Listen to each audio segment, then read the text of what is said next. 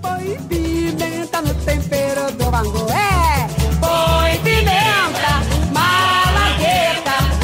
Põe pimenta só pra ver se o povo aguenta. Eu queria suas indicações de leitura, né, de bibliografia, de uma comida para a gente ler. É, eu pensei assim nesse, nessa, bem nessa jogada mesmo de comida para ler e eu separei três, três livros Oba. que me ajudaram bastante a, a pensar ou a começar, né? Que foram os livros que, que eu comecei a pensar a partir deles, porque é isso. Eu tinha um pouco de vivência, né? Porque comecei a pesquisa, mas assim, esse conhecimento dessa teia ainda estava por vir, né? Ainda estava ainda estava sendo tecido, né? Todo esse esse conhecimento. E aí eu me deparei com dois livros do Raul Lodi, que me ajudaram bastante a, a perceber essa centralidade da, da alimentação e como ela era articulada, nem tanto da cozinha, mas um pouco da, da alimentação, que é um sobre o dendê, né, que ele chama de etnografia do dendezeiro, que é tem dendê, tem axé, livro pequenininho, que ele já acho que é de 92, 90, enfim, onde ele vai traçando todo esse essa as dimensões simbólicas e materiais do dendê e como tudo da árvore do dendê é aproveitado ou quase tudo é aproveitado dentro da casa de santo. As folhas são desfiadas e transformam-se em mariô, é, você distrai o, o, o, azeite, os carocinhos servem para um sistema divinatório e tal. Tem tem essa relação.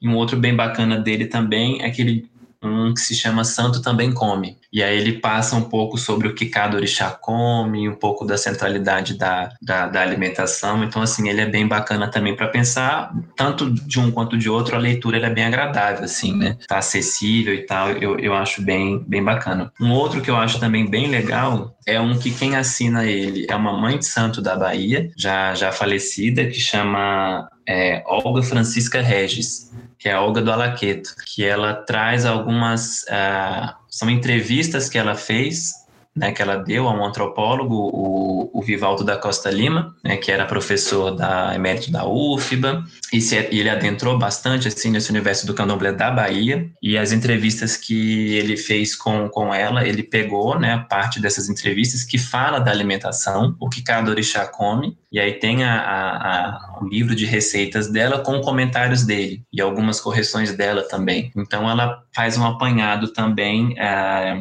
da comida de santo, né, o livro chama A Comida de Santo, numa casa de Queto da Bahia, que é a introdução e notas de Vivaldo da Costa Lima, né? Mas quem assina é a Olga do Alaqueto. E ele e é bem bacana por isso, né? Então ela passa, ah, Oxóssi, comi isso, isso e isso. Aí o Vivaldo tenta dar uma costurada uma contextualizada nessas, nessas receitas, né? É bem bacana. E um outro, assim, para pensar, nem tanto a comida, mas o, a, a forma de, de, as dimensões da vida cotidiana de um terreiro, é um trabalho que eu dialoguei muito ao longo da dissertação, que é da professora Miriam Rabelo, também da UFBA, que chama Enredos, Feituras e Modos de Cuidado né, dimensões da vida e da convivência no candomblé. Também, assim, foi um trabalho que me ajudou muito, também é uma leitura agradável. Eu até tive, assim, a oportunidade, né, de, de que ela compusesse a minha banca, né, na, na avaliação da, da, dissertação, então, assim, foi um, um, diálogo muito interessante. Eu cheguei, então, a procurar algumas comidas para ver também. Assim, são documentários que eu já carrego um certo tempo, vira e mexe eu tô revendo. Um foi aquele que eu mencionei, é a boca, deixa eu aqui, a boca do mundo, Exu no candomblé. Ele não é sobre comida, mas ele vai perpassar essa dimensão em, em, em algum momento e ele é bem bacana de se assistir. E tem um que ele tem no YouTube, ele não tá com a referência completa, então eu não sei se ele é uma parte ou se ele é ou, ou um curtazinho, ele tem sete minutos, que chama O Banquete do Rei.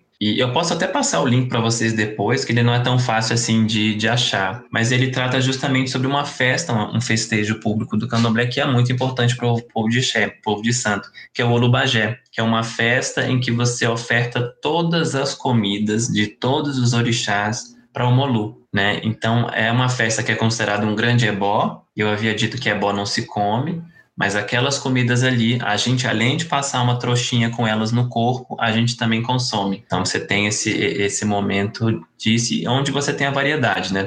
Quase todas as comidas de santo são ofertadas ao Molu e é justamente no mês de agosto que passa agora. Então, o mês para comer bem e comer certo nas casas de santo é o mês de agosto, que é onde você tem o, o Olubagé. E aí, o, esse, enfim, esse documentário, esse curtazinho é de uma casa de santo em São Paulo, onde ele pega alguns trechos, né, do, do preparo dessa festa, né, do, do Olubagé. Então, é uma comida para para ver, né? Bem bacana. Para comer, eu não consegui escolher só uma, não. Tive que escolher um doce um salgado para a gente voltar aos sistemas classificatórios aí.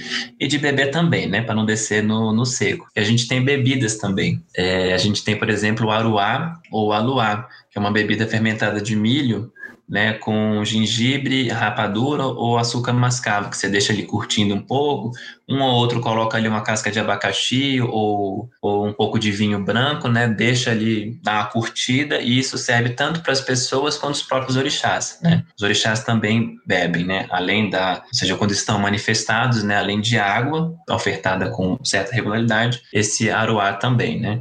Deixa até o orixá um pouco mais tontinho e um pouco mais solto para que dance no salão para que baile, né? Então tem essa. Tem o acarajé, que acho que eu já sou suspeito, que é o que eu mais gosto, assim, de, de comida salgada, que eu recomendo muito. E tem o lelê, que é um doce, que ele é feito com canjiquinha, porque doces também são ofertados a, a, aos orixás, né? E o açúcar, ele é muito ligado à, à prosperidade, à doçura, a brandar corações. Tem, tem, tem toda essa, essa, essa rede de significados por trás desses elementos também, né? E aí ele é feito com canjiquinha, com leite, né? Leite condensado, e açúcar, né? Você cozinha ele ali, aí, aí, depende do ponto de cada casa, né? Se ele vai ficar mais na consistência de um, de um mingau, se ele vai ficar mais molinho, assim, mas é, é um doce bacana para servir, principalmente quando tá frio, assim, dá para servir quentinho. E às vezes acontece isso, né? Você tem uma festa de determinado orixá, e aí você pega um pouco da comida típica dele, ou daquele que ele gosta, e você oferta isso para a comunidade também. Ou uma forma de você conciliar tradições com o lado econômico, os animais que foram ofertados durante o sacrifício, a carne deles vira a janta da festa. Né? Então você vai fazer uma galinha com quiabo, você vai fazer uma, uma galinha ensopada ali, você pega a carne do cabrito e faz, e você oferta isso, né? Pode complementar com outras coisas, mas aí fica essa o ápice da partilha, né, que é você proporcionar à comunidade, ou seja, o orixá comeu, comunidade também come, né, e vice-versa, né. Então são as comidas que eu indico. Você é filho de qual santo, Marcos? De, de Logum Edé. Logum Edé. Isso significa que você tem esse esse orixá, ele tem quais preferências? Ele gosta do lelê, né? Ah. e gosta do Aruá.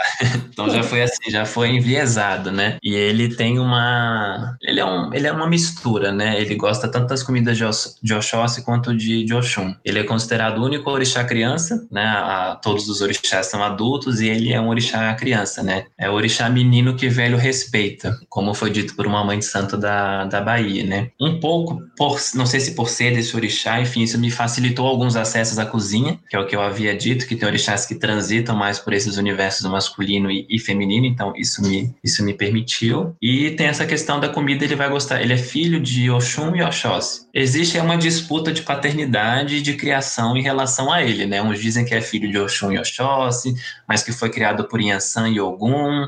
Enfim, tem uma rola uma, uma disputa na para definir aí a, a paternidade. Uns dizem que é filho de, de Yansan, enfim, tem tem isso aí. Então ele pega um pouco da comida de cada um desses orixás, né? Então ele vai gostar muito do axoxó, ele vai gostar muito do, do omolocum, ou às vezes você faz um prato híbrido, um prato que é metade de Oxum e metade de Oxóssi, né? E aí você organiza essa, essa estética e você vê que aquilo ali é a comida de, de Logum Edé tem um pouco de, de tudo nisso, porque é isso, eu, eu, era lido dessa forma em campo, então isso acabou permitindo entradas e acessos e os não acessos também, né, as interdições, a partir disso, do que, que as pessoas entendiam por filho de santo de Logumedé. É isso.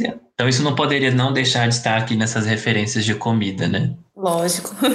Sônia, você quer perguntar mais alguma coisa? Não, só agradecer mesmo ao Marcos pela aula, né, que ele nos deu. Oh. Sim. E de fato, Sim, eu também como, queria agradecer muito. Como a Tatiana, estou descobrindo esse mundo aí por meio da sua fala, Marcos. Então, muito obrigada é. pela oportunidade, né, compartilhar esse saber aí. Não, eu que agradeço a oportunidade, a indicação, esse momento. Eu gosto muito de debater sobre esses assuntos, né? Então, assim, e esse projeto que vocês criaram, assim, estão tocando é maravilhoso maravilhoso, assim, eu fiquei muito feliz, né? E, e é isso, é uma via dupla, né? Tanto o meu trabalho quanto de vocês, eu pude conhecer um pouquinho, né? Eu gostei bastante. Fica o convite aberto para quando a gente puder voltar presencialmente no campus, é, você ir lá fazer uma fala, conversar ah, com os não, alunos, com tanto os alunos da gastronomia como os nossos alunos que a gente tem curso de ensino médio técnico, né? Hum. É, e tem o técnico em cozinha. É, a Sônia já teve a oportunidade, que a Sônia pesquisou alimentação halal e já conversou com os meninos do ensino médio. E seria uma conversa riquíssima, sabe? Conversar sobre o candomblé e sobre a alimentação do candomblé, as comidas de santo, né, com, com esses meninos. Não, e eu tenho muita é. foto também, assim, é, é fica uma, uma, presencialmente fica bacana, né? De, de apresentar, fica bem legal. Obrigadão, Marcos, adoramos. É isso, gente, eu que agradeço. Muito tchau. prazer em conhecê-las. Igualmente. tchau. tchau. Põe pimenta, malagueta, põe pimenta só pra ver o povo.